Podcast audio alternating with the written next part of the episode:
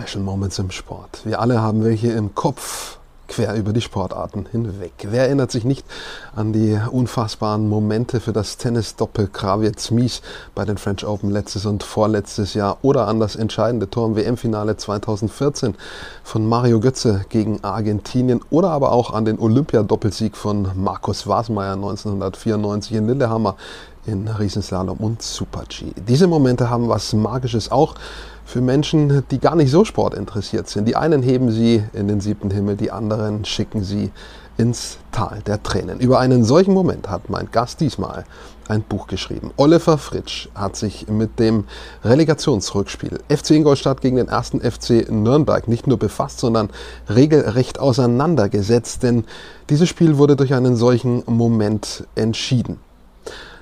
Und dieser Moment schickte die am Ende Glücklichen, die Nürnberger, in beide Welten, in die der Freude und in die der Tränen. Ich habe mich mit Oliver Fritsch über sein Buch Fußball als Nahtoderfahrung unterhalten. Viel Spaß. Er hat das Buch geschrieben Fußball als Nahtoderfahrung. Und das ist erstmal allgemeiner der Titel. Da muss man ein bisschen das Kleingedruckte in den Zwischenzeilen lesen auf dem Cover und dann stellt man fest, es geht exakt um das Spiel, um das Relegationsspiel ähm, Ingolstadt gegen 1. FC Nürnberg, Relegation dritte Liga, zweite Liga, um das Rückspiel und die entscheidenden Minuten, Sekunden.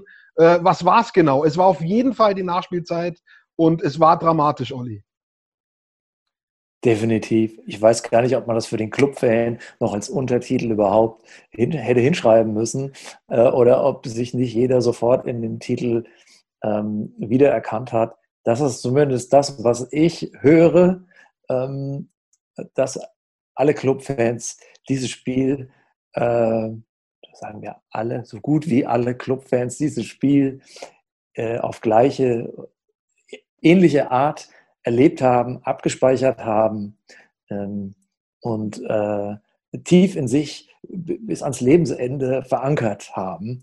Ähm, und äh, das war ja Ziel des Buches, ne, dass man die Clubfans, die Leute da abholt, äh, wo sie stehen. Und das war nicht schwer, weil es mir genauso ging. Wer es nicht weiß oder wissen sollte und diese Schlussphase, die Entscheidung äh, nicht gesehen haben sollte, von denen, die uns zuschauen. Ich habe einen O-Ton von einem gemeinsamen Kollegen von uns, Sebastian Kuhlmann, arbeitet für Club TV. Der war dabei an diesem Tag in Ingolstadt. Der hat diese Schlussphase am eigenen Leibe miterlebt. Und wir hören uns mal an, was er dazu sagt und wie er das erlebt hat. Ingolstadt war ja alles dabei. Also ein absolutes Gefühlschaos. Man, ähm, ich hatte in dem Fall das Glück, dass, man, dass ich mitfahren durfte ähm, zum Arbeiten auf der Tribüne mit dabei war. Und ähm, weiß noch genau, wir saßen unmittelbar neben den Kollegen von Ingolstadt. Und dann spricht man natürlich vor dem Spiel schon so ein bisschen, tauscht sich so ein bisschen aus. Ähm, bis zur Halbzeit war alles noch völlig entspannt eigentlich. Man geht ja mit einem 2-0 Polster ins Spiel. Ähm, erste Halbzeit passiert in Anführungsstrichen nicht viel. Und man weiß, okay, es geht natürlich schnell, ähm, die bekannte Floskel im Fußball, es kann immer schnell gehen, aber insgeheim denkt man sich schon, okay, es ist, das, eigentlich darf hier nichts mehr passieren. Und fällt das 1-0 für Ingolstadt, da merkt man schon so, die Kolleginnen und Kollegen nebendran freuen sich natürlich, aber sind auch noch nicht so in der Euphorie, dass man sagt, ja gut, das, äh, jetzt ist die Riesenhoffnung bei denen da, aber auch so ein bisschen und man selber wird ein bisschen unruhiger. Dann ist ja relativ schnell auch das 2-0 gefallen und macht man sich so seine Gedanken, okay, läuft das jetzt hier auf eine Verlängerung hinaus eventuell? Was, was wird das jetzt hier? Ähm, weiß auch noch, dass der äh, Kollege, ähm, mit dem ich da war, oder einer der Kollegen, ähm, der Timo, ähm, neben mir saß und auch schon unruhiger wurde. Ähm, dann kommt es 3-0 und die Kollegen von Ingolstadt nebendran rasten völlig aus, verständlicherweise, weil es ist natürlich, du glaubst vorher nicht mehr dran und fliegst dann plötzlich 3-0 vorne in einem bis zur Halbzeit, ja nicht aussichtslosen Spiel, aber halt doch ähm, Spiel, wo man sagt, da passiert eigentlich nichts mehr. Und dann führt man halt plötzlich 3-0 und ähm, dann gehen, und dann passiert ja erstmal nichts mehr. Dann gehen die Minuten, es ist ja noch Zeit zu spielen und die Minuten verstreichen und man nähert sich der, der 90. Minute und denkt sich, boah, was, also das, wenn das so weitergeht. Vom Gefühl her muss ich sagen, hatte ich zwischendurch, also ich war nie so, dass ich gesagt habe, dass, okay, das war's jetzt, das ist der Abstieg, aber auch, ich hatte auch nicht immer das Gefühl, ja, hier geht noch irgendwas. Man hat natürlich die Hoffnung, ja, vielleicht rutscht mal einer rein, es gibt einen Elfmeter oder irgendwie eine Szene. Und dann geht die Tafel hoch, steht äh, fünf Minuten drauf und dann denkt man, okay, jetzt muss es aber jetzt, ne, rennt natürlich an, die langen Bälle fliegen vorne rein, ähm, aber immer ist ein Ingolstädter dazwischen. Und dann war es, glaube ich, die 93. Minute, als dann Timo und ich auch nicht mehr auf dem Sitzplatz äh, sitzen konnten, sondern dann sind wir schon aufgestanden. Nebendran in Ingolstädter Farben wird natürlich gefiebert. Man merkt, wie die verkrampfen und ja, jetzt ist doch gleich vorbei und wir schaffen es gleich noch. Und ähm, ja, dann standen Timo und ich schon hinten äh, in der Reihe und guckten uns nur an und sagten, ja, das wird nichts mehr. 95. Minute, äh, eigentlich jetzt jeden Moment Abpfiff. Dann kommt der eine lange Ball nochmal vorne rein. Ähm, ja, man, man fiebert mit, man sieht Kopfball äh, von Fabi Schleusener wieder raus, Patrick Erras bringt den Ball wieder rein. In der Mitte fällt einer über den anderen äh, und drei Meter weiter ist der Schleusener da und hält das lange Bein rein. Ich glaube, in meinem Leben habe ich selten so laut geschrien wie in dem Moment. War aber auch relativ schnell auch wieder in dem, in dem Modus, so von wegen, den nimmt er zurück. Also für mich sah es von der Tribüne aus direkt wie ein Foul am Ingolstädter, dass er äh, spätestens als das Signal kam, ich kriege ein Signal aus Köln und, und ich höre es mir an, habe ich gedacht, äh, das, das nimmt er zurück und dann war es das. Und dann gibt er dieses Tor und ja, das war dann der zweite Riesenjubelmoment, in dem Fall was Positives vielleicht vom Video Assistant Referee, dass man gleich zweimal sich so freuen durfte. Also Timo und ich lagen uns dann da in den Armen und äh, ja, wobei ich dann sagen muss, auch nach Schlusspfiff die Riesenerleichterung, als dann irgendwann, das ging ja dann noch ein paar Minütchen oder ein paar Sekunden weiter mit nochmal einem langen Ball von den Ingolstädtern, wer weiß, was da passiert wäre und auf der anderen Seite nochmal die Chance sogar auf nochmal einen Treffer und dann alles klar machen, dann ist der Abpfiff, dann hast du eine Riesenerleichterung.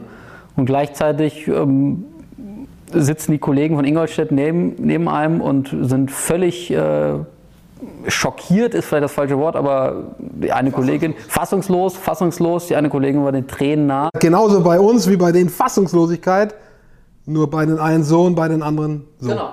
Aber äh, ich glaube, beide so ein bisschen ähnlich in diesem, ja nicht in der Schockstarre, aber halt sowas, sowas Schockähnliches, dass du denkst, was war das hier gerade? Und äh, ja, die Kollegen aus Ingolstadt haben mir super leid getan. Äh, da muss man dann vielleicht auch mal über die eine oder andere Corona-Regel hinweg gucken und äh, war natürlich Maskenpflicht auf der Tribüne, aber dass man dann doch mal irgendwie ein paar tröstende Worte äh, findet und den einen oder anderen auf den Arm nimmt, weil es ist natürlich ein Moment, ähm, dem, mit der Dramatik, das kann man ja gar nicht vorhersehen und klar für uns in dem Fall was Positives, dass es so ausgegangen ist, aber ein sehr emotionaler und sehr intensiver Tag, der wirklich am Ende, also auf der Rückfahrt, ich war völlig platt und man denkt sich nur, was ein, was machen die da? Was haben die da gemacht? Warum so dramatisch? Warum muss das so nach dem Hinspiel? Äh, warum muss das so laufen? Aber hat in die Saison in dem Sinne dann ja tatsächlich reingepasst. Unglaublich nervenaufreibend, ähm, Olli. Wo warst du? Also ich weiß es, äh, aber du musst es natürlich auch unseren Zuschauenden sagen, wo du und mit wem du dieses Spiel erlebt hast im Stadion, aber nicht in Ingolstadt, sondern in Nürnberg im Max-Morlock-Stadion. Da hat die Geschäftsstelle oder große Teile der Geschäftsstelle ähm, das Spiel verfolgt, gemeinsam. Im Juli war das noch möglich, da war Corona, die Corona-Zahlen niedrig. Ähm, da haben wir uns versammelt, Geschäftsstelle, zu der ich ja nicht gehöre, aber ich bin Anhang äh, der Geschäftsstelle, denn meine Frau Katharina arbeitet seit äh, fast 14 Jahren für den Club. Sie leitet äh, die Ko Unternehmenskommunikation und CSR-Abteilung. Früher war sie Pressesprecherin, damals noch Katharina Wildermuth, heute Katharina Fritsch. Und deswegen war ich dabei, übrigens auch schon beim Hinspiel. Ähm, da haben wir auch schon am Pfalzner Weiher gemeinsam äh, geschaut und diesmal eben ähm, äh, in der Geschäftsstelle, in so einem Businessraum. Wir konnten aber auch ähm, ins Stadion Innere gehen. Äh, und wir haben uns da versammelt, um eigentlich nach dem 2 zu 0 Hinspielerfolg äh, den Klassenerhalt äh, ähm, so jetzt zur Kenntnis zu nehmen beim Bier und Pizza und Pasta von Valentini. und dann gehen wir schön nach Hause und freuen uns, dass wir das alles überstanden haben. Und zur Halbzeit war es ja auch noch so, da sind wir vom Plan noch nicht abgewichen. Aber dann kam ja alles anders. Dann kam diese Eigendynamik, die dieses Spiel äh, ja, gewonnen hat. Äh, es kam zu dem Rückstand 2-0, dann 3-0, äh, wo der Club äh, dann erst weg war. Und dann am Ende äh, zum Tor in allerletzter Sekunde. Ich beschreibe auch kurz, wo ich gewesen bin, weil äh, ich ja auch für den FCN arbeite. An diesem Tag hatten meine Elter, Eltern goldene Hochzeit. Ja?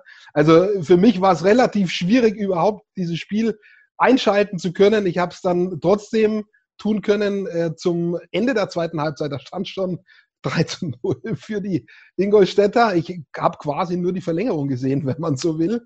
Und bin natürlich auch äh, da äh, Gefühlswelten durchlaufen am Ende.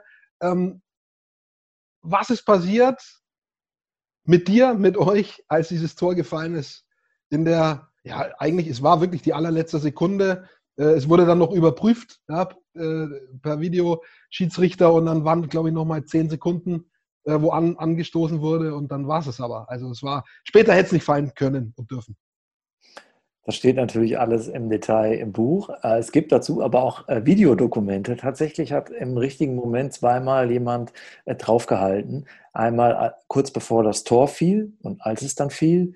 Und äh, da springen wir rum wie Gummibälle. Ähm, und manche laufen raus und rein. es ist eine unkoordinierte, kollektive panikartige Bewegung. Und dann gibt es noch ein Video, das sagt noch mehr aus, nämlich von dem Moment, wo das Tor gefallen ist, bis zu dem, wo es zählt. Also wir alle wissen ja, was es heißt, wenn der Schiedsrichter sich ans Ohr greift, dann hat er Funkkontakt mit dem Kölner Keller und das heißt ja meist nichts Gutes. Mhm. Und äh, das heißt, wir waren eine Minute, äh, wussten wir, dachten, okay, jetzt wird das Tor noch aberkannt. Mhm. Ähm, und äh, dieses Video zeichnet diese Minute auf. Mhm. Ähm, und man muss das gar nicht sehen, man muss es nur hören und man hört heraus die komplette Hysterie, die gesamte Angst, die Panik, mhm. die ähm, in den Stimmen lag, ob Männlein, ob Weiblein. Ähm, also eine Naturkatastrophe mhm. klingt nicht anders oder ein Amoklauf. Es war keine, nichts das, was wir eigentlich mit dem Spiel verbinden, Freude und Leichtigkeit, sondern eine enorme Finsternis und ein, eine Ahnung des Bösen, was jetzt noch kommt. Aber es kam ja dann gar nicht. Mhm. Äh, und diese, diese Ambivalenz, diese Doppelbödigkeit der Gefühle, die hat ja dieses Spiel ausgemacht. Es war ja eben nicht der Pokalsieg von 2007 oder die deutsche Meisterschaft von was weiß ich wem, also ein straighter, eindimensionaler Erfolg, sondern äh, hier haben sich ja, äh, also in Ingolstadt haben sich ja gewisse Gefühlswelten überlagert in uns und gegeneinander angekämpft. Wir waren zerrissen. Also natürlich war es Freude, es war Erleichterung, äh, aber dennoch auch sowas wie äh, der Blick in den Abgrund, mhm. die Flatliner-Erfahrung über 30 Minuten Drittligist faktisch gewesen zu sein und dann in der Nachspielzeit der Nachspielzeit ein Glückskullerballtor äh, sozusagen davon erlöst zu werden, das muss man erstmal verdauen. Mhm. Und, ähm, und das ist auch sicher ein ganz gewichtiger Grund, warum auch diese Angst da war, es ging nicht nur um den Abstieg. Also ein Abstieg kann stattfinden aus der ersten zur zweiten Liga. Da ist er schon nicht schön. Ja? Aber er ist vielleicht nicht existenziell. Das wäre ein Abstieg gewesen, der, wer in den Dingen drin ist äh, und Medien verfolgt, äh, der konnte lesen, dass das womöglich ein existenzieller Abstieg gewesen wäre, dann in die dritte Liga, der also bei vielen Mitarbeitenden in der Geschäftsstelle auch ganz einfach um äh, zur Angst um den Arbeitsplatz geführt hat, äh, Arbeitsplatzverlust, Zukunftsängste. Also da hat sich ja plötzlich ganz viel in ganz wenig Zeit kristallisiert, kulminiert, zugespitzt auf ganz wenige Sekunden, was dann zu genau dem Ausbruch führt, den wir schon beschrieben haben jetzt. Ja, und das wussten alle vorher. Ich meine, der Kontrast zum Abstieg ein Jahr vorher muss man sich ja nochmal vor Augen führen. Der Abstieg aus der Bundesliga wurde ja eher zur Kenntnis genommen, ähm, weil er auch lange absehbar war, kam nicht sonderlich überraschend. Ähm, das hat man halt so hingenommen. In Nürnberg hat man sich jetzt damit abgefunden, dass das nun mal dazugehört.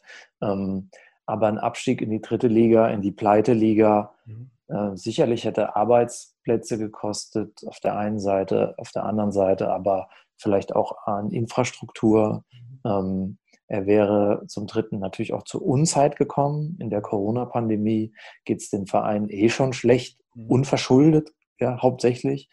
Ähm, das wäre noch on top gekommen. Und man weiß ja, dass manche nie wiederkommen aus den Untiefen der dritten Liga. Ähm, ich glaube, der Club hätte sich auch wieder irgendwie erholt, aber diesen Rückstand muss man dann auch erstmal wieder aufholen und es kann auch ein, ein, ein Drittliga-Abstieg hätte den ersten FC Nürnberg, ohne dass jetzt ein Worst Case hätte eintreten müssen, auch auf Dauer ähm, Potenz hätten äh, kosten können. Und mhm. ähm, das stand alles auf dem Spiel und man wusste es. Und äh, ähm, das spitzte sich zu in, in, in, den letzten Sekunden um 20.10 Uhr am 11. Juli 2020. Und daraus ist letztendlich das Buch geworden, Fußball als Nahtoderfahrung. Wann kam die Idee dazu? Also wann hast du äh, gesagt, irgendwie, äh, da muss ich was draus machen? whatever erstmal. Also erstmal so quasi, das muss ich irgendwie niederschlagen in meiner Arbeit. Und wann wurde vielleicht aus dieser Idee die Idee zum Buch? Relativ schnell. Ähm, Im Prinzip in der, in, in der erstmöglichen Nacht danach. Also die, in der, in der Nacht direkt danach war ich nicht mehr fähig, mich an meine Träume zu erinnern, weil wir das natürlich auch, also meine erste Reaktion nach dem Abpfiff in Ingolstadt, heute brauche ich viel Alkohol. Mhm. Und das habe ich zuletzt vielleicht vor 30 Jahren mit 19 äh, gesagt. Ähm, äh, und das habe ich auch in die Tat umgesetzt. Am Tag danach war dieses flaue Gefühl, ausgelaugt sein und irgendwie einem Gespenst begegnet zu sein, aber noch mindestens genauso vorhanden. Ähm, und, und ich wurde auch so heimgesucht von so komischem Verhalten wie so Selbstgesprächen oder einfach anlasslosem Kichern. Ähm, also war noch etwas in mir drin. Und als ich nachts wach lag, ähm, kam in mir die Idee, darüber musst du was schreiben.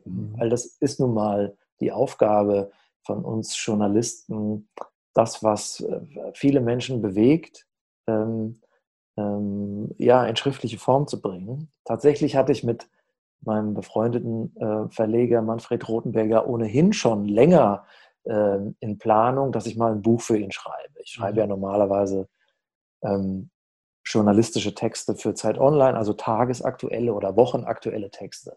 Ein Buch ähm, aber noch nicht. Und äh, ähm, wir haben schon seit Jahren eigentlich darüber geredet, mhm. ja Mensch, mach doch mal dies, mach doch mal das. Ich war aber nie so richtig dahinter, hinter der Idee, was es, äh, was, was ich eigentlich so sagen, was für das Buch vorgesehen war. Äh, und das Spiel dachte ich, das ist es wert, in ein Buch gepresst zu werden, ähm, weil es ist nun mal auch ein sehr wichtiger Verein, mhm. der erste FC Nürnberg mit einer großen Historie. Mhm. Ähm, ich sage das jetzt mal aus der Perspektive von Berlin aus, wo ich mhm. eigentlich arbeite. Äh, es haben noch nicht alle vergessen, dass das äh, erste deutsche Tor in einem WM-Finale äh, mhm. von einer Nürnberger Urheberschaft trägt. Ähm, Vizerekordmeister und auch eine riesen äh, Fangemeinde hier in Franken. Ähm, das wäre was anderes gewesen wie der Abstieg vom SVW. Mhm. Und es war dann auch durch die besondere Dramaturgie ähm, natürlich auch, gab es genug, also genug Funken draus zu schlagen. Äh, und überhaupt meine ähm, Frau hat ja mit Maren Zimmermann, also der Lebensgefährtin von Hans Meyer, mhm. äh, vor, ähm, also drei Jahre zuvor das Pokalsiegerbuch mhm. geschrieben. Ähm, also zehn Jahre Pokalsieg, das war also 2007, 2017 ist das Buch erschienen, wo sie mit ganz vielen Protagonisten ähm, gesprochen haben. Und ich dachte, das war ein schönes Buch und das wäre jetzt ein weiteres historisches Ereignis. Und vielleicht, die liebe Clubfans werden es mir vielleicht nachsehen, ist das vielleicht sogar bezeichnender für die Gefühlswelt der, der Clubgemeinde als der Pokalsieg. denn, äh, denn, äh, denn ich sage jetzt hier kein Geheimnis, dass, dass die Erfolge des Vereins lange zurückliegen und im Moment die Aktualität in Gegenwart eben das Auf und Ab in sich trägt. Das war im, für Ingolstadt eben war das eben ein typisches, typischeres Ereignis für den Verein und die Fans als jetzt der Pokalsieg. Würde ich dir recht geben und letztendlich äh, wahrscheinlich auch das intensivere äh, im Vergleich zum Pokalsieg. Äh, habe ich übrigens, ich wohne in Bayreuth, ich fand dann ganz spannend, dass das am Ende zitiert war im Buch, dass äh, man sogar im Fern in Bayreuth noch beim Pokalsieg blockierte Straßen gemeldet hat. Das weiß ich nicht, damals habe ich noch nicht gelebt, aber ich habe mich in dem Buch dann letztendlich auch wieder gefunden, interessanterweise. Und habe was gemacht, was mir mein früherer deutsche K-Lehrer gesagt hat. Wie gesagt, wenn du ein Buch in die Hand nimmst, lies es doch erstmal von hinten weg. Das habe ich getan. Und es ist eigentlich von hinten auch ähnlich wie ein Inhaltsverzeichnis, denn da steht drin, wer letztendlich in deinem Buch, in eurem Buch Autoren gewesen sind, wer das beschreibt. Es sind Spieler, interessanterweise nicht nur des Clubs, sondern auch einer äh, von Ingolstadt, der das schreibt. Ähm, das finde ich eine tolle Geste auch, äh, weil er hat es dann letztendlich als negatives Erlebnis zu verbuchen. Und das finde ich auch spannend, das, was jetzt nicht von den Protagonisten dieses Abends kommt, ähm, das kommt von dir und einem befreundeten, äh, auch Fußball- und Clubfan, ähm, Roland heißt er, ihr, ihr macht es so in Dialogform. Das finde ich ganz witzig, als würdet ihr sozusagen, das ist ja schon fast so wie bei einem, bei einem Psychotherapeuten, also als würdet ihr das aufarbeiten. War das dir von vornherein klar, dass du das in so einer Form machst? Oder wie ist das entstanden, diese Dialogform? Es war nicht von vornherein klar, aber es äh, ist recht schnell klar geworden, als ich nämlich gemerkt habe, dass Roland, Roland Wittner, ähm, der äh, den ich beim Studieren vor 25 Jahren in Gießen kennengelernt habe, der dann mein Spieler, Co-Trainer wurde in der Kreisliga in Hessen und später auch mein Trauzeuge. Ähm, und der Clubfan ist von Kind an, im Gegensatz zu mir, ich bin ja nur zugezogen und angeheirateter Clubfan, ähm, dessen Nachrichten nach dem Spiel versiegten nicht. Sie wurden auch immer länger und auch noch drei, vier Tage, fünf Tage nach Ingolstadt schrieb er mir anlasslos und er hat sich das Tor nochmal angeschaut. Und da hast du gesehen, wie äh, Eras das Ding reinschaufelt und der Schleusener mhm. vorher köpfte den Ball noch raus und hier und, und wieso, wieso äh, krätscht der Gauss am Ball vorbei, den kann man noch klären. Also hat sich so damit beschäftigt mhm. und mit den gleichen Fragen, die, mit denen ich mich auch beschäftigt habe. Und dann habe ich ihn gefragt, sag mal, beschäftigt dich das noch so sehr? Mhm. Äh, so wie mich? Und da hat er geantwortet, ja, ich, er hat das Gefühl, darüber reden zu müssen. Mhm. Äh, und mir ging es ähnlich. Und äh, so entstand die Idee, ja, dann machen wir das doch. Also erst dachte ich, man macht mal ein Dialogkapitel mit ihm mhm. und dann nach Absprache auch mit dem Verleger haben wir gesagt, ja, ziehen wir es komplett durch. Und dann mhm. ist es, also es gibt ja zwei Stränge, wie du gesagt hast. Einmal sind die Beiträge von den Protagonisten mhm. ähm, und dann äh, der Hauptstrang sind aber die Dialogkapitel mit Roland. Und das mhm. ist für uns äh, eigentlich so ein schriftlicher Stuhlkreis. Mhm. Und es ist letztendlich tatsächlich auch Seelenstriptease von allen, die daran beteiligt äh, waren, die mitgewirkt haben als Autoren. Ähm, da muss man erstmal dazu bereit sein, sich so in die Seele schauen zu lassen. Es gibt ja auch immer wieder, also ich erinnere mich zum Beispiel an das Spiel ähm, Brasilien-Deutschland bei der WM, wo den Brasilianern so vorgeworfen wurde, dass die dann alle geheult haben. Wenn man euer Buch, dein Buch liest, äh, da steht auch sehr viel vom Weinen drin in einer sogenannten Männerwelt. Also da gehört dann schon auch ein gewisser Mut dazu, eine Offenheit dazu, äh, sich das auch zu trauen, das so offen zu beschreiben. Ein paar Frauen sind auch dabei, äh, Katharina hast du erwähnt, ähm, dann die Frau von Georg Markreiter, des Clubspielers, schreibt. Also sind nicht nur Männer, aber ich sage jetzt mal, von den Männern sind auch sehr viele offene Worte dabei. Musstest du die dazu irgendwie bringen, die Spieler, Christian Martenia ähm, oder den Trainer Michael Wiesinger, oder haben die das ganz von sich aus selber, so auch aus diesem therapeutischen Grund von sich aus so gemacht? Ähm, also, ähm, ich musste sie nicht lange darum bitten. Ähm, also, ich fange mal an, bei Fabi Schleusener lag es natürlich auf der Hand. Er ist ja sowas wie der Held äh, des Spiels. Ähm, da musste ich keine Überredungskünste aufbringen, klar. Ähm, Chris Matenia ähm, war ich mir schon nicht so ganz so sicher, wie, wie er sich öffnet.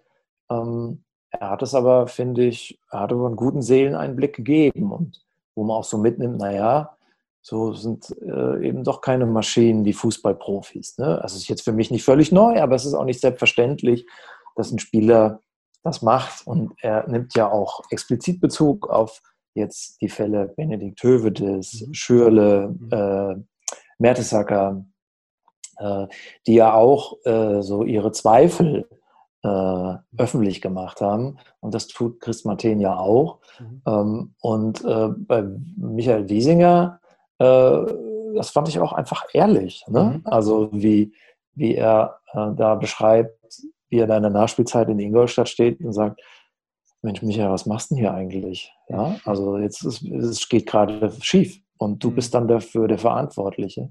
Mhm. Wäre er ja gar nicht in erster Linie gewesen. Ne? Er, man hätte ihm ja trotzdem danken müssen, dass er die Aufgabe macht, aber so denkt er natürlich nicht mhm. als Fußballer, als Fußballtrainer, sondern er hätte sich dafür in die Verantwortung genommen, hätte sich das nicht verziehen. Klar, das muss man erstmal, ähm, das muss man erstmal äh, offen sagen wollen. Und er ist aber halt ein ehrlicher Typ. Mhm.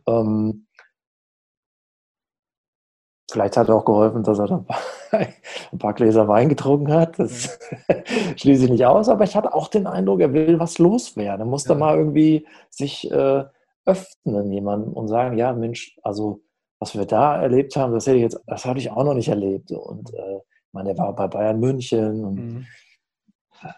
Äh, verschiedene Trainerstationen beim Club lange gespielt. Und trotzdem ist das auch für ihn ein singuläres Ereignis. Mhm. Naja, und dass Marcel Gauss aus Ingolstadt mitmacht, das hast du gesagt, das ist halt, muss man sagen, das kennzeichnet dann einen guten Verlierer aus. Mhm. Äh, das ist Fair Play. Und er sagt ja dann auch, ja, ich weiß, mich kann auch nicht jeder leiden, so wie ich mhm. spiele. Ja, ich spiele ein bisschen härter und lässt sich mal hat sich da ja auch ein bisschen fallen lassen, mhm. ein bisschen auf Zeit gespielt in der Nachspielzeit. So, was gehört ja auch dazu, sagt er. Mhm. Also der hat so frei Schnauze geredet, hat verloren und hat es aber dann auch äh, einfach aufrecht genommen.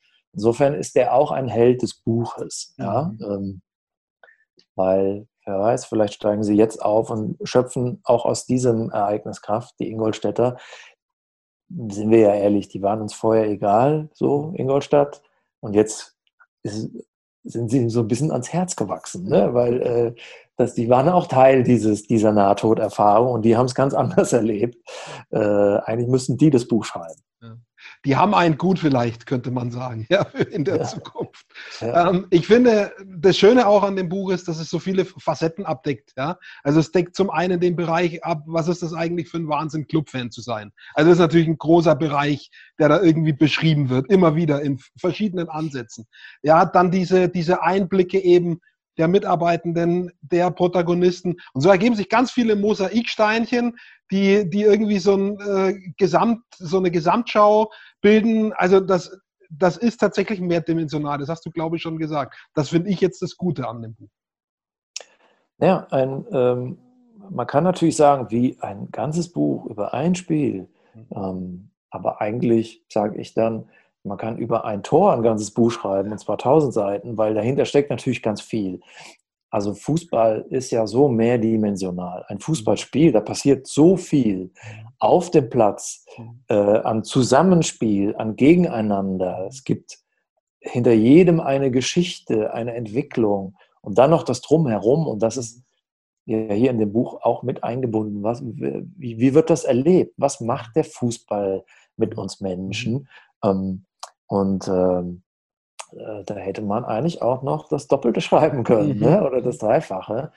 Schön ist natürlich auch, dass das Buch ähm, wunderbar bebildert ist mit den Fotografien von, von Daniel Maar, mhm. dem Fotografen. Das war jetzt von Anfang an gar nicht so geplant, sondern das war dann ein glücklicher Zufall, dass, dass er da so eine schöne Bilderstrecke hatte und äh, ähm, gut, dass der Verlag auch dafür so einen Sinn hat, denn das das Buch, ähm, da kann man auch schön durchblättern. Und das mhm. sage ich jetzt mal, ich bin Autor und bin jetzt dafür nicht direkt verantwortlich. Deswegen darf ich es an der Stelle auch mal loben.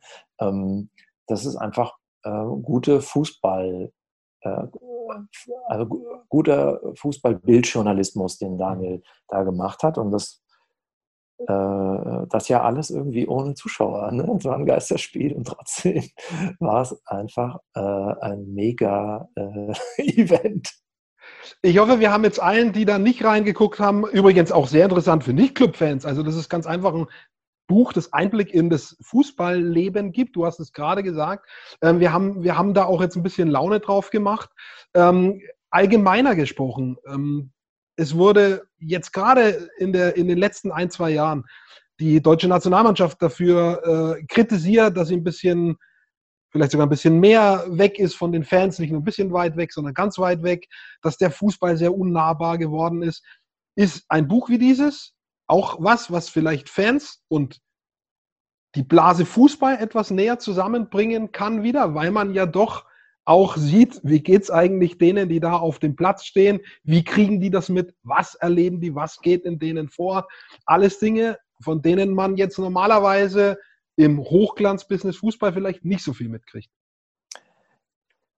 Ja, das wäre natürlich ein tolles Kompliment, wenn man das über dieses Buch sagen könnte, ähm, das ja nicht zufällig eben auch die Perspektive von Le Leuten einholt, die da mitgemacht haben mhm. und das Trikot trugen, aber auch von denen, die am Rand standen oder vielleicht gar nicht dabei waren, sondern irgendwo äh, zu Hause Fernsehen geguckt haben. Ne? Das sind ja gleichberechtigte Perspektiven.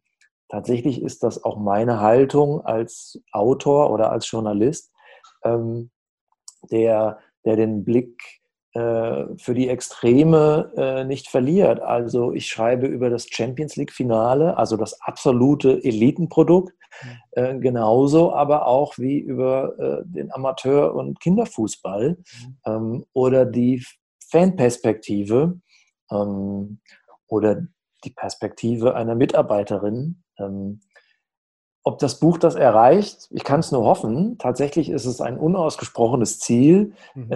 Ich kann allerdings sagen, dass bei den äh, Lesungen, die wir mit dem Verein auch gemacht haben, also mit unserclub.de, mhm. Äh, war eine Lesung mit Fabian Schleusner und eine mit Chris Matenia. Ähm, und da waren jeweils 50 bis 60 Clubfans, Mitglieder äh, zugeschaltet. Es war erstmal ein begrenzter Zugang mhm. aus technischen Gründen. und und da ist mein Eindruck, dass das für alle ein Gewinn war. Mhm. Äh, also sowohl für die Fans und Mitglieder als auch äh, für die Spieler. Mhm. Den hat man schon angemerkt, mhm. Äh, dass sie etwas bewegen, dass sie, dass sie, und das finde ich ganz entscheidend, dass sie wissen, für wen sie spielen. Mhm. Nicht nur für ihr Konto. Mhm. Das auch. Sollen sie ja auch. Sie sollen ja auch verdienen. Ähm, aber ich glaube, ein Verein braucht sowas wie Identität, um Erfolg zu haben und auch einen Sinn zu haben. Und äh, äh, es ist immer gut, wenn, wenn die jungen Millionäre, mhm. sage ich jetzt mal, äh, wissen, äh, für wen sie eigentlich spielen. Mhm. Und ich, die zwei Lesungen, äh, die wir veranstaltet haben, geben mir den Eindruck, dass, dass sie das schon eher verstehen und dass mhm. auf der anderen Seite die Fans auch sich äh, äh, also auch dankbar sind für mhm. solche Momente, für solche Einblicke, für solche Erlebnisse und auch ja, für, für solche Beschreibungen und Bücher. Und das, obwohl es ja äh, äh, leider nur äh, übers Internet ging und nicht face-to-face. -face. Die nächste Frage, ich würde da noch ganz äh, gern kurz einen Moment bleiben, die ist sehr, sehr schwer äh, zu beantworten in halbwegs kurzer Zeit, aber trotzdem ist sie interessant. Ähm, wo, wo steht im Moment der Fußball in Zeiten von Abkopplung, Geisterspiele, Corona äh, und gleichzeitig aber auch äh, zumindest im erste, zweite Liga-Bereich richtig gute Quoten, weil die Leute trotzdem froh sind, äh, im, im, Fernsehen die Ablenkung zu haben, das anschauen zu können. Es gab eine Umfrage jetzt äh, vor einiger Zeit, ich glaube kurz vor Weihnachten, 50 Prozent etwa sagen, wir finden super, dass der Profisport, auch Basketball, Handball stattfinden kann. Die andere Hälfte sagt, alle müssen verzichten, warum der Sport nicht? Ja? Wo siehst du persönlich, wo steht im Moment gerade unser Sport, der Fußball? Also er steht eigentlich ganz gut da. Ähm, ich meine, das letzte Jahr war ja auch äh, ein Jahr, äh, wo ähm, der Zustand des Fußballs auch in schwarzen Farben äh, gemalt wurde ähm, und auch kritisiert wurde und ich finde auch zu Recht. Ähm, glaube dennoch, dass er nicht viel, zumindest an seiner Kraft, eingebüßt hat. Die Quoten sind hoch, die Leute gehen hin, Schalke-Fans äh, äh, kullern Freudentränen nach dem ersten Sieg nach einem Jahr. Sie haben sich nicht abgewendet. Es ist ihnen wichtig, obwohl wir wissen alle, wer, welche Querelen es auch dort im Verein gibt, an der Vereinsspitze und welche Distanzierungen, ähm, zumindest rhetorisch, äh, auch vernommen wurden.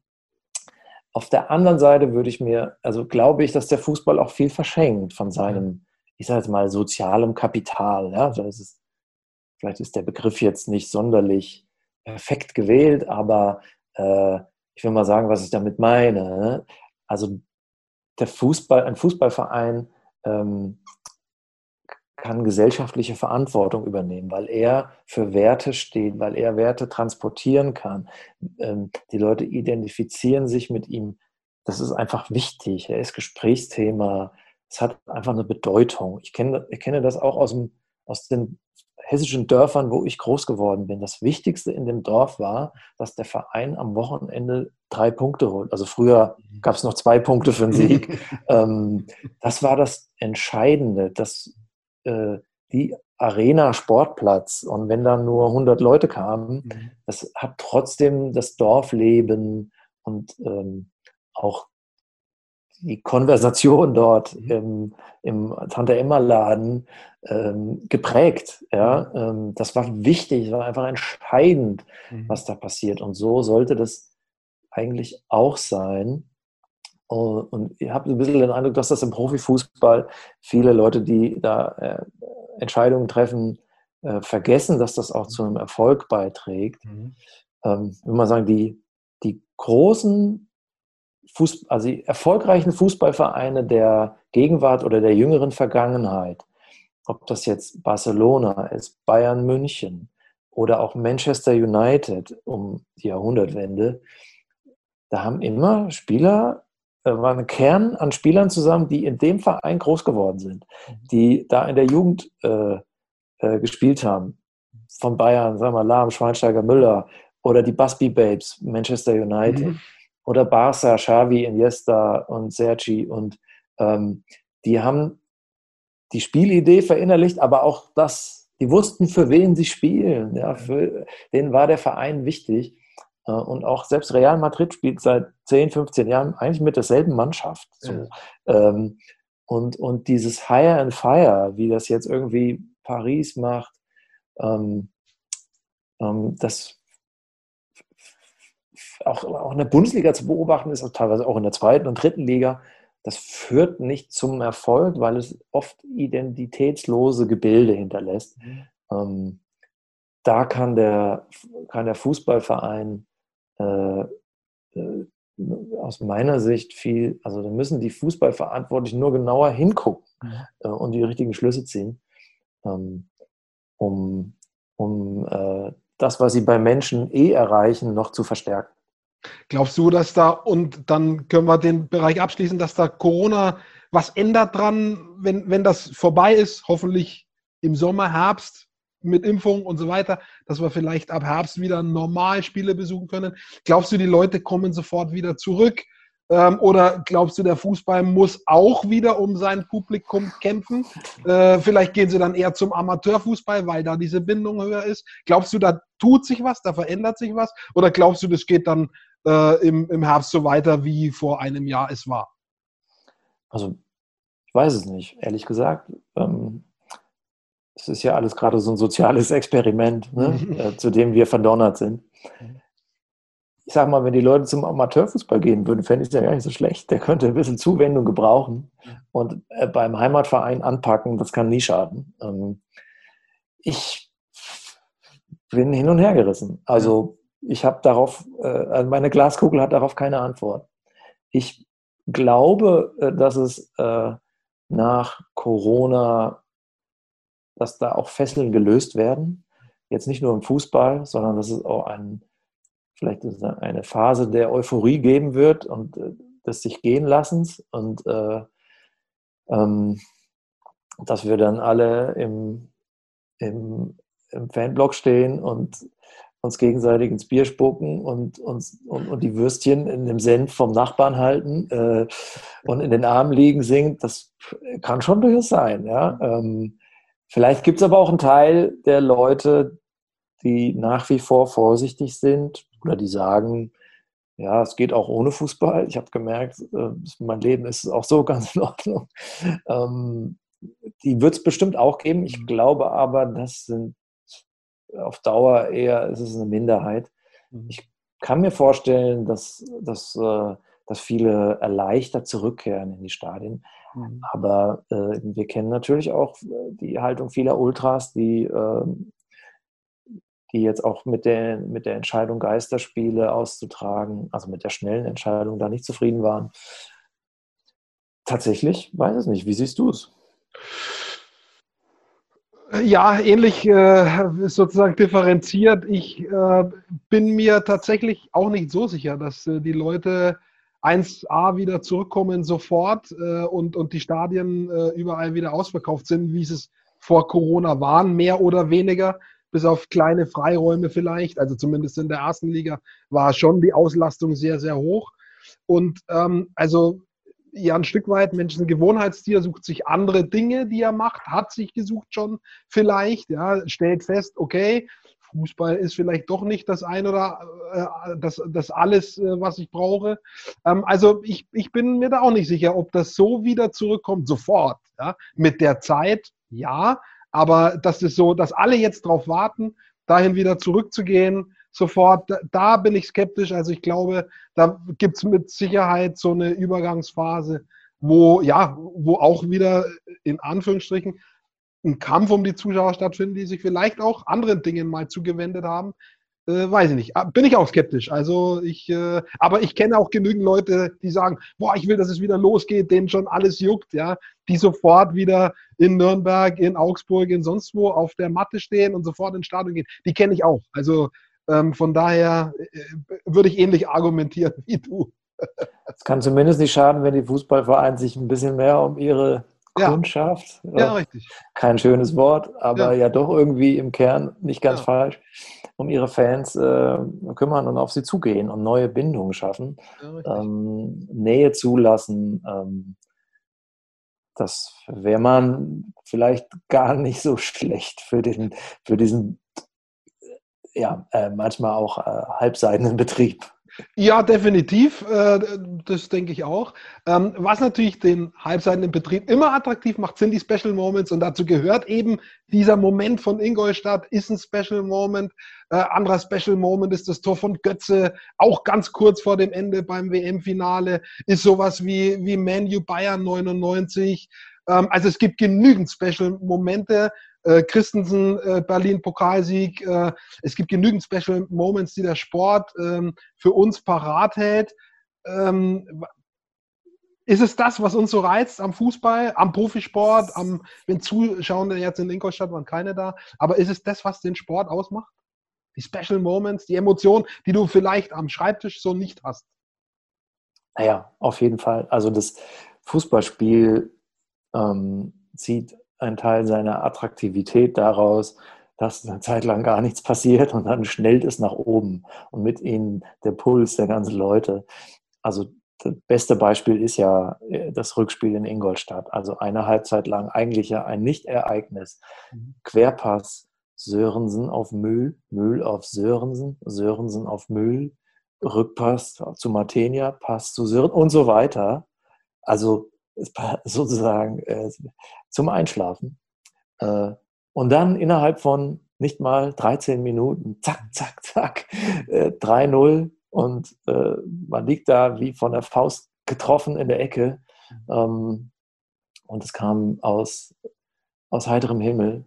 Um dann nochmal äh, diese Amplitude zu nehmen in der 90 plus 6. Minute, ähm, das ich, man, man sagt immer so, vielleicht das schafft nur der Fußball, aber ich glaube, dass, ich meine, es gibt auch in anderen Sportarten mhm. enge Entscheidungen und überraschende Wendungen. Mhm. Ist ja auch äh, Fuß, nicht der einzige Sport, mhm. äh, der sowas bietet. Ähm, aber Fußball hat dann doch nochmal äh, in seiner weil es halt dann doch immer nur so einzelne Sachen sind. Ne? Das WM-Endspiel 2014 geht halt 1 zu 0 aus. Mhm. Und nicht wie im Handball 31 zu 29. So. Mhm. Das ist der Moment. Ne? Also jetzt steht die Welt still, als Götze quer in der Luft liegt und der, Ball, ich sehe ihn noch so in Zeitlupe in die Seitentasche des Netzes entgleitet. Ähm, das äh, hat was erhaben, also was Dramatisches, aber auch was Erhabenes. Das ist die eigene Dramaturgie des Spiels, eigene Ästhetik äh, aus, naja, kurzen, schnellen Bewegungen und Passfolgen, aber auch dann 50 Meter Pässen. Der Ball segelt durch die Nacht äh, ähm, in Zeitlupe noch, natürlich inszeniert vom Fernsehen. Ähm, da ist der Fußball schon sehr speziell äh, und sehr speziell attraktiv. Ähm, und ich war ja auch im Maracanã 2014 mhm. beim Endspiel ich war auch in Belo Horizonte beim 7 zu 1 der Deutschen gegen Brasilien ein paar Tage zuvor. Das war natürlich ganz anders. Ähm, das war halt sozusagen die Ausnahme, dass mal irgendwie so viele Tore fallen, ähm, nur noch für eine Mannschaft. Ähm, ja, der Fußball hat viele Reize. Ich kann ihn auch nicht bis ins Letzte ergründen. Das ist so ein bisschen wie eine Religion. Den Gottesbeweis kann man auch nicht antreten. Äh, ich kann nur Erklärungs- Ansätze anbieten. Mhm. Und das wäre einer davon. Ihr beide, Roland und du, ihr habt euch in dem Buch äh, über mögliche Kategorisierungen unterhalten. Also nochmal das DFB-Pokaltor 2007, äh, verglichen zum Beispiel mit dem jetzt von Schleusener. Ähm, ist so eine Kategorisierung nur individuell möglich? Oder kann man solche Tore, auch wie das von Götze, wie das von, von Manu 99, kann man sowas in irgendeine Reihenfolge bringen? Äh, oder kann das nur jeder für sich? Tja, es äh, ist äh, eine, Lesart, ähm, aber so wie man ein Buch auf verschiedene Arten lesen, kann man auch ein Fußballspiel äh, auf verschiedene Arten äh, lesen. Ähm, jeder verbindet mit einem Tor natürlich ganz was Eigenes und man muss auch sagen, dass jedes Tor total individuell ist. Ähm, ähm, es ist dann schon mal eine Ausnahme, wenn sich Tore auf ähm, auf äh, gewisse Arten ähneln. Ich würde mal sagen, das Schleusener von Ingolstadt ist nicht kopierbar, selbst wenn man es wollte, ähm, weil es auf so unwahrscheinliche Art zustande kommt. Es hätte an so vielen Stellen eigentlich verhindert werden können oder scheitern müssen. Ähm, aber es lag dann doch drin. Ne? Das war der Wunderbeweis von Ingolstadt. Mhm. Ähm, ob das jetzt schön war, ich finde, es hatte auch was Schönes, also aber was Schauriges. Ähm, und naja, der Schuss von Christiansen war jetzt so in meinem Gedächtnis halt äh, äh, auch so, naja, das ist ihm halt mal vom Schlappen gerutscht. Ne? Äh, war irgendwie auch ein Wunder, dass Christiansen äh, gerade in dem Moment sein einziges Tor für Nürnberg schießt. Wollen wir hoffen, dass bei Schleuse nicht genauso kommt. Der hat ja noch eine Chance. Ähm, du hast erwähnt, du bist äh, ja Journalist. Gibt es was, ähm, wo du sagst, okay, äh, da lasse ich mich jetzt Club, da bist du zum Fan geworden mit der Zeit. Okay, das reißt dich mit. Aber ähm, passiert dir als Journalist, dass du dich von dem Spiel, wo du jetzt zu keiner der beiden Mannschaften oder in einer anderen Sportart zu keinem der Akteure eine besondere Zuneigung hast, dass du dich so durch die Geschehnisse mitreisen lässt, ähm, dass du da auch äh, ja eine emotionale Reaktion irgendwie zeigst, eine Spannung zeigst, dass du beim Zugucken angespannt bist? Oder bist du da als Journalist so doch professionell distanziert, dass du sagst, nee, normalerweise bin ich da zu weit weg? Es ist natürlich so ein bisschen eine Berufskrankheit, mhm. dass ein vieles kalt lässt, was andere aufregt. Äh, aber man ist auch nicht komplett zur Maschine geworden. Das wäre ja auch traurig. Ich bin nach wie vor fasziniert von dem Spiel. Ich ähm, ähm, kann äh, Leistungen würdigen. Ich kann auch schwärmen für Könner und äh, Talent und Qualität. Kann mich auch aufregen.